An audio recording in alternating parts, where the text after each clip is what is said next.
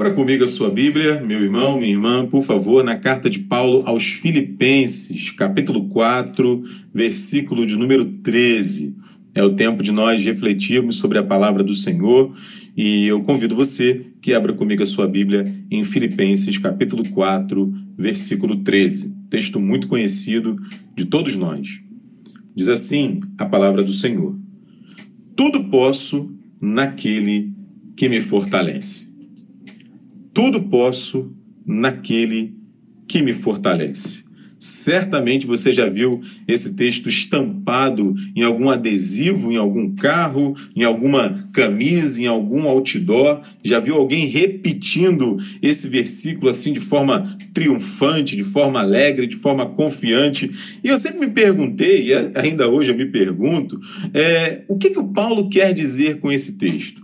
Né? O que, que ele está querendo dizer com essa mensagem bíblica?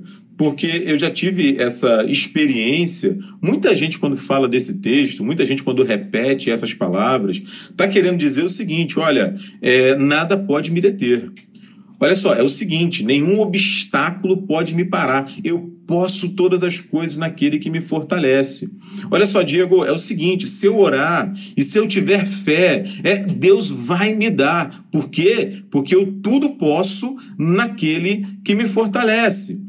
E aí eu fico pensando, poxa, será que isso é, é, é meio que um cheque em branco que Deus assinou para mim e para você, e a gente pode escrever qualquer coisa ali que ele vai nos dar, porque o céu é o limite, gente. Eu já vi gente falando que pode comprar, mesmo sem poder pagar, porque pode todas as coisas naquele que fortalece. Eu já vi gente falando de vingança. Não, eu vou me vingar assim, isso não vai ficar assim. Por quê? Porque eu posso todas as coisas naquele que me fortalece. E será que é isso? Eu acredito que não. Eu acredito que não, porque, em primeiro lugar, é, assim, o, o, o elemento mais básico, mais essencial da interpretação bíblica e de qualquer texto não é, é buscar a intenção do autor né? buscar o que, que o Paulo quis dizer, o que, que o Isaías quis dizer, o que, que o Mateus quis dizer, o que, que o João quis dizer, né? quando escreveu, inspirado pelo Espírito Santo, a palavra de Deus. É por isso que a gente ora, por isso que a gente pede iluminação do Espírito Santo, a gente pesquisa, a gente vai na biblioteca, a gente lê os livros, a gente ouve é, grandes professores, pessoas que sabem, que estudam. Para quê? Para a gente conhecer exatamente aquilo que o texto diz. E o exercício que a gente vai fazer aqui hoje é exatamente esse: é dar uma olhada no contexto geral da carta aos Filipenses, depois dar uma olhada no contexto do versículo 13 e aí entender, é, iluminados por Deus e pelo seu Espírito, aquilo que ele de fato quis nos dizer. Então, primeiro, vamos dar uma olhada no contexto das, da carta aos Filipenses. É muito importante saber, por exemplo, que o Paulo escreve a carta aos Filipenses na prisão.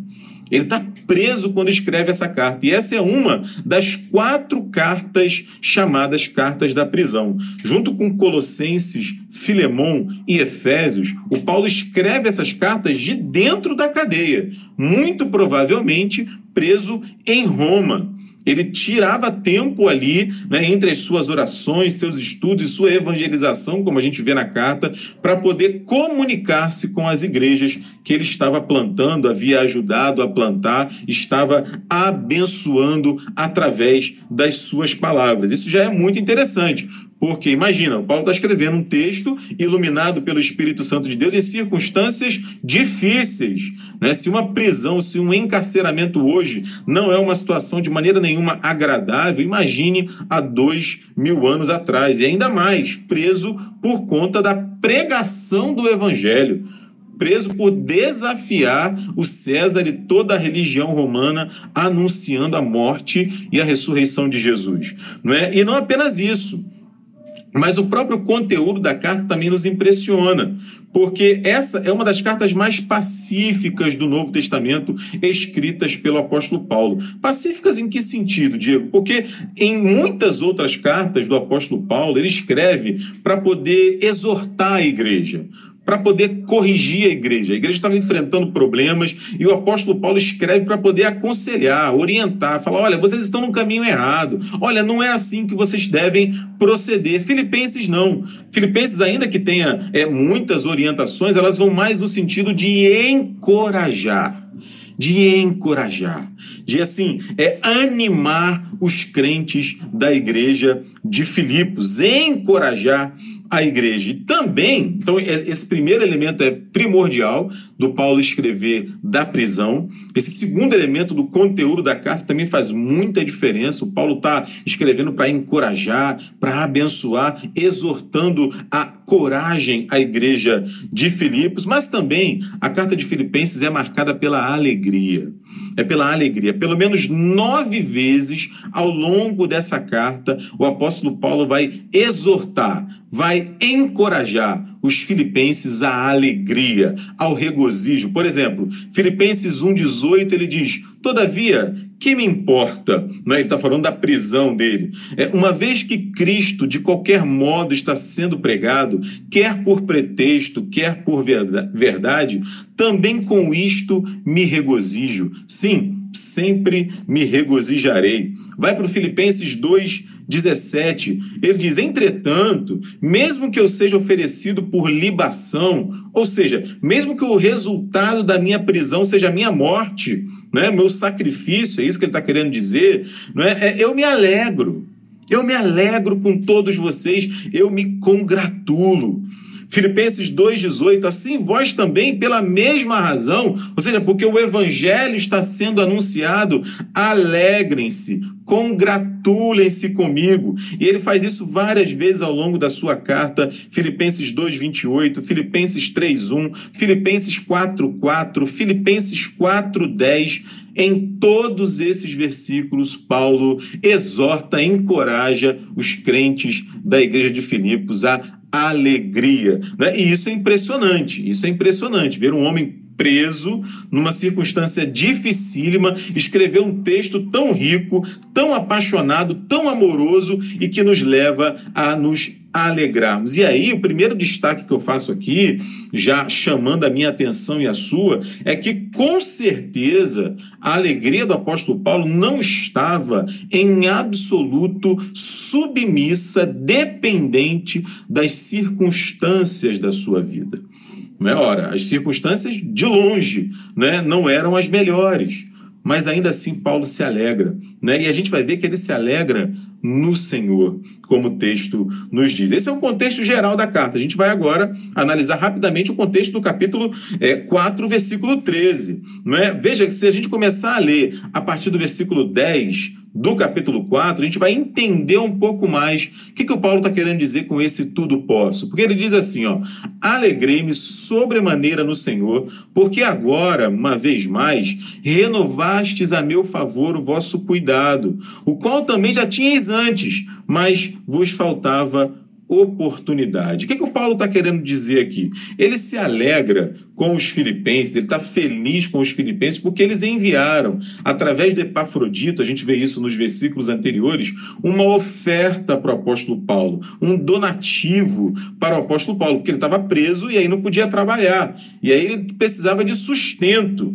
Né? E a igreja de Filipos se é, incomoda a ponto de cuidar do apóstolo nesse sentido, levando através do Epafrodito uma oferta. Isso traz alegria para ele, né? porque é uma demonstração de carinho. Veja, ele faz questão de dizer que o motivo principal da alegria dele não era o dinheiro em si, não era a oferta em si, mas o gesto a ação dos filipenses em favor dele. Ele fala isso nos versículos 11 e 12. Ele diz: ó, Digo isto não por causa da pobreza, porque eu aprendi a viver contente em toda e qualquer situação. Tanto sei estar humilhado, como também ser honrado. De tudo e em todas as circunstâncias já tenho experiência, tanto de fartura como de fome, assim de abundância como de escassez. O Paulo agradece e se alegra não pela, pela por ele não estar passando necessidade agora que a oferta chegou. Não, ele sabe, ele aprendeu a viver em toda e qualquer situação. É como se ele estivesse dizendo o seguinte: olha, eu já sei viver humilhado, eu já sei viver honrado. Eu sei enfrentar a vida quando tudo vai bem e desfrutar dela. Eu sei lidar com a vida quando os meus planos dão certo, quando as minhas orações são ouvidas, quando meu nome é exaltado, quando eu sou homenageado, como eu também sei lidar com as circunstâncias quando eu sou envergonhado, quando eu sou traído, quando eu sou passado para trás.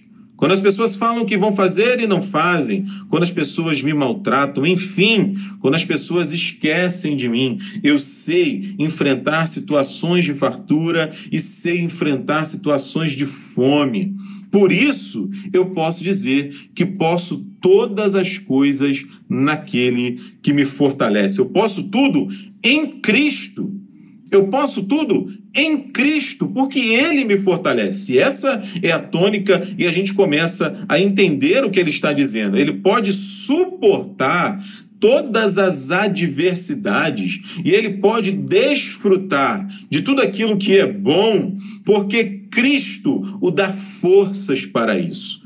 Cristo o fortalece. Cristo está perto dele para ajudá-lo a discernir as circunstâncias e como lidar com a realidade da maneira como ela se apresenta diante dele. Por isso, o Paulo não está dizendo, como nós começamos a dizer agora há pouco, por exemplo, que ele vai conseguir tudo o que ele quiser, que ele vai ter direito a tudo aquilo que ele desejar não é que ele vai dizer para o universo ou que ele vai é, decretar com a força da sua palavra isso como que de maneira mágica vai chegar até ele de maneira alguma né? o evangelho Paulo sabia que ele não é uma varinha de condão que a gente é, aponta e de repente surge o nosso desejo como mágica ele, o Evangelho não está dizendo que agora que estamos em Cristo tudo vai ser fácil, não é? A nossa vida vai ser, como se costuma dizer, um mar de rosas ou um céu de brigadeiro. A grande lição que o Paulo dá para mim para você nesse texto, quando fala que pode todas as coisas naquele que o fortalece, é que ele aprendeu o segredo de viver contente em toda e qualquer situação. Por quê? Não porque ele é sábio demais, não porque ele é capaz demais, porque ele fez cursos demais, porque ele é inteligente demais, porque ele tem títulos demais. Não, de modo algum. Embora tudo isso possa ajudar na nossa caminhada, mas não depende em absoluto disso, porque senão dependeria do que nós podemos fazer. O Paulo fala que sabe lidar com qualquer situação porque Cristo está com ele. Porque Cristo o fortalece, porque a força de Deus o ilumina e o capacita a lidar com toda e qualquer situação. Por isso, ele diz ao longo da sua carta, por exemplo, que ele pode estar preso. Mas ainda assim ele se alegra porque a prisão fez com que o nome de Jesus fosse mais e mais pregado e ensinado. Por isso, ele chama a mim e a você a nutrirmos no nosso coração o mesmo sentimento que houve também em Cristo.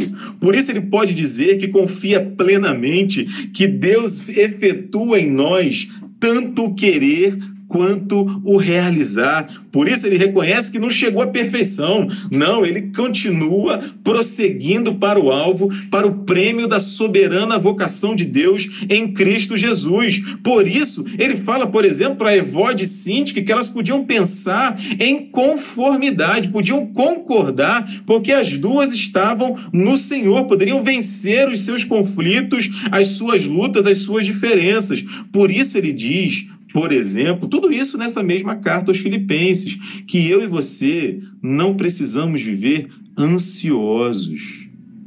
Antes, podemos colocar diante de Deus toda a nossa angústia, todo o nosso medo, toda a nossa aflição, toda a nossa alegria, todos os motivos que temos para agradecer, porque aí ele diz que a paz de Deus que excede todo entendimento vai encher o nosso coração.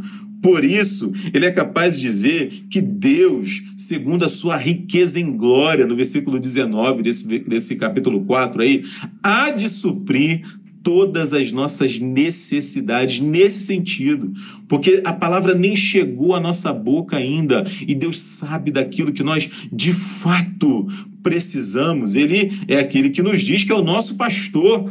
E porque é o nosso pastor, nada nos falta, de nada nós teremos falta. Por isso ele diz que nós podemos todas as coisas naquele que nos fortalece.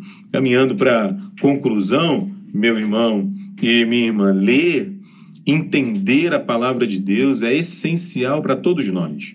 A Bíblia ela não pode ser um mero amuleto. Né? Eu ouvia Helenice ontem falando que chegou num lugar certa vez e, e uma loja parece e viu uma Bíblia aberta, né? E aí ela perguntou para a moça, né? Ah, você é cristã? Você está com a Bíblia aberta aí? E aí a moça disse, não. Na verdade eu não sou cristã não. Eu só estou com a Bíblia aberta aí porque dá sorte. A Bíblia não é isso. De maneira nenhuma a palavra de Deus é um amuleto para a gente carregar de alguma maneira ou usar de alguma maneira na expectativa que a gente seja é, sortudo por conta disso. Não. A Bíblia é a palavra de Deus.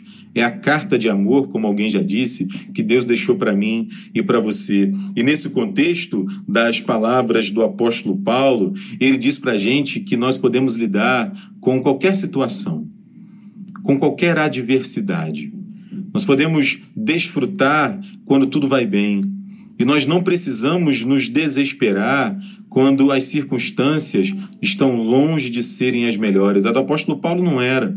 A nossa hoje, eventualmente, não pode ser. Como o mundo certamente não é lidando com a pandemia, lidando com o isolamento, lidando com a quarentena e todas as dificuldades socioeconômicas, pessoais, psicológicas que temos enfrentado todos nós. Contudo, eu e você podemos dizer, como o apóstolo Paulo disse, que nós podemos enfrentar toda e qualquer situação, seja ela boa, seja ela ruim, porque podemos todas as coisas naquele que nos fortalece. Foi assim com Paulo, foi assim com nosso Senhor Jesus Cristo, que foi para a cruz e ressuscitou o terceiro dia. Certamente é assim comigo e com você também. Que Deus te abençoe, meu irmão, minha irmã, e te ajude a confiar naquilo que o Senhor Jesus Cristo já fez por nós. Amém.